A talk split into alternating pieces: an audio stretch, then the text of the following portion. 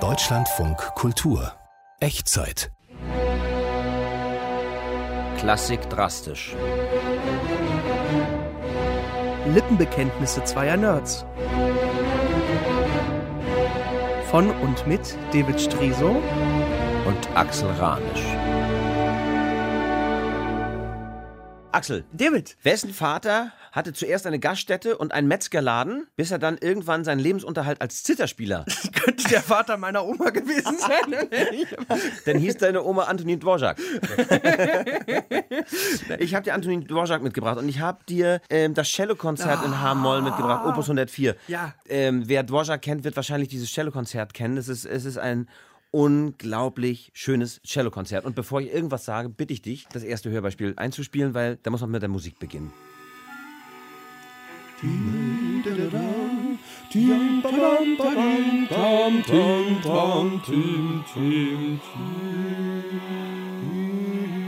Es Also, geht sofort los. Es geht sofort los und Ja. es geht dann immer weiter und immer weiter. Immer und es wird immer döller und immer döller. Und, und, äh, Man wundert sich eigentlich, dass gar noch gar kein Cello gekommen ist. Nach dreieinhalb Minuten. ja, aber was kommt dann? Ja, was kommt dann? was kommt dann erst? Dann kommt nämlich erst noch ein Horn. Und hat das was vom Cellokonzert? Du, du, du, da. Wa, wu, wa, wu, wa, du, da, ba, bu, ba, du.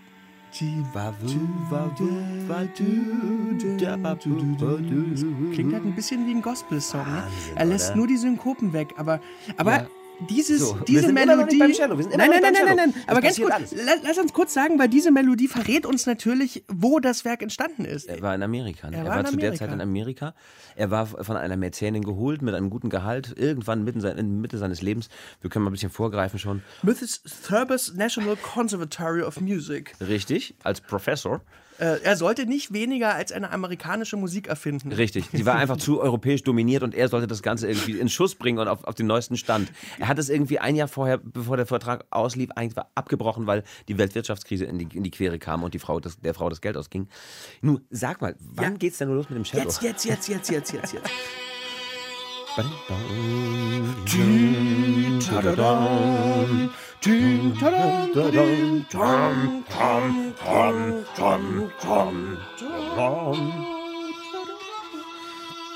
Dazu das Gesicht von Rostropowitsch? ja, genau. Das muss man dazu haben. Die wackelnden Backen. Aber toll. Ach, das, ein Cellokonzert ist nicht einfach. Ein Cello Nein. als Soloinstrument ist schwer. Da muss, da muss das Orchester an der Stelle leise sein. Die dass das, Klappe halten, Es ja, ist sonst einfach kommt das so Cello nicht wie eine durch. Geige und wie eine Flöte. Genau. Und, das ist Und das Beeindruckende ist, dass man es kaum merkt. Ja. Also erst jetzt beim drüber nachdenken fällt mir auf, dass wenn das Cello spielt, weil es genauso kraftvoll ist wie Ja. das ganze Orchester, das Orchester die Klappe hält. Richtig. Und umgedreht. Im, Im Tutti ist halt das Cello nicht dabei. ja, ja. Ich habe gelesen, dass Dvorak auf die Idee kam beim Anblick der Niagara-Fälle. Also das kann ich mir vorstellen. Zumindest der Anfang. Das kann ich mir vorstellen. Der also stand diese, davor Diese Gewalt hat. und hat gesagt, Sakra, das wird eine Sinfonie in H-Moll. Und was hat Brahms darüber gesagt? Brahms hat gesagt, äh, ach, hätte ich gewusst, dass man so, äh, so ein Cellokonzert schreiben kann, dann hätte ich es doch schon viel früher geschrieben, so in der, in der Art. Brahms hat Dvorak gemocht, Ja, er hat ihn überraschenderweise, ne? produziert, er hat Ja. ihm äh, ermöglicht, äh, verlegt zu werden und es äh, ent- entstand eine lebenslange Freundschaft. Was ich an Dvorak so gerne mag, ist, weißt du, wir sprechen immer über Wunderkinder und die den so ganzen. früh angefangen haben, die haben Ach, zehn Instrumente gespielt ja. und haben ganz früh angefangen zu komponieren Nee. mit sechs. Ja, nee, der nee, hat der erst mal hat- richtig gebratscht. Der hat gesägt. in und zwar jahrelang. Salonorchestern hat Ja. er die böhmischen Volksweisen rauf und runter gedudelt. Auf dem Jahrmärkten. Und dann gab es eben dieses wunderschöne neue gegründete Theater, wo dann auch äh, Smettermann äh, die ersten Aufführungen hatte. Und da äh, war er erst der Bratschist. Und da kam das Komponieren dann erst an die Öffentlichkeit. Ja. Und er hat eigentlich wirklich spät angefangen. Also Ja. Komponist ist er so mit, mit 30 oder irgendwie sowas. Das finde ich wahnsinnig super. Und dann wird er irgendwann, als er Ende 40 war, ständig mit Ehrendoktorwürden überhäuft. Ich weiß nicht, ich habe äh, alle er war selbst Institute- verwundert, ne? Ja, Ich hab, die Karls-Universität und New York und alle möglichen großen Universitäten haben ihn dann zum Ehrendoktor gemacht. Ja. Ja. Und, Und dann dann- das, das Adagio, mal die- das Erzähl doch kurz, genau, ein, ein das ganz ist- tolles Zitat eines Liedes, Lasst mich allein. Und dieses äh, Lied hat er geschrieben für seine Schwägerin, in die er heimlich verliebt war, die aber leider ein paar Jahre Jahre vor ihm starb und die er auch nie bekommen hat. Aber das Lied war ihr gewidmet eigentlich.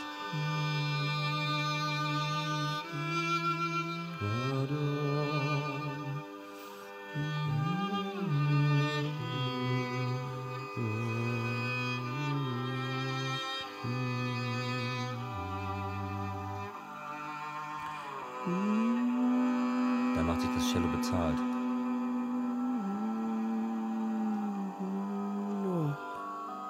Das ist die schönste Melodie, die man sich nur vorstellen kann. Ich, es, und diese, dieser wunderbare langsame Satz, der geht auch irgendwie zwölf Minuten, der Ja. hört und hört einfach nicht auf und man schmilzt einfach nur dahin. Es ist Und trotzdem hört man ein paar Takte später schon wieder so das böhmisch-mährische. Da kommt, da kommt die man hört das. Böhrisch-Schwäbische immer. Selbst wenn er versucht, amerikanisch zu komponieren, es klingt irgendwie immer nach Böhmen. Da hast du den Gospel ist- direkt neben Böhmen-Mähren. Genau, Ja. be beides zusammen. Komm, lass uns gleich den dritten Satz hören, weil der ist Finale. auch so böhmisch. Allegro moderato.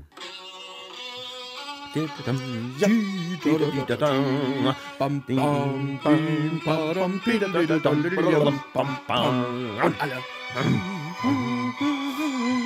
Wunderschön, aber also kraftvoll. Das Ding ist so kraftvoll, Ja. von, von der ersten bis zur letzten Note. Ja. Es gibt ja die Geschichte, dass er dieses Stück komponiert hat, als er erfahren hat, dass er wieder nach Hause fährt. Quasi wie, wie die- Freudentanz. Ja, richtig Vorfreude auf zu Hause. Ja, der war ja auch schon gern auf dem Land. Also der war ja in New York, na klar, auf, in, eine ganze Weile, aber er hat Frau und Kinder zu Hause. Ich glaube, der war auch ganz froh, als das Schiff wieder Ja. losfuhr. Aber ist das nicht schön, dass man, dass man so gerne nach Hause kommt? Ja.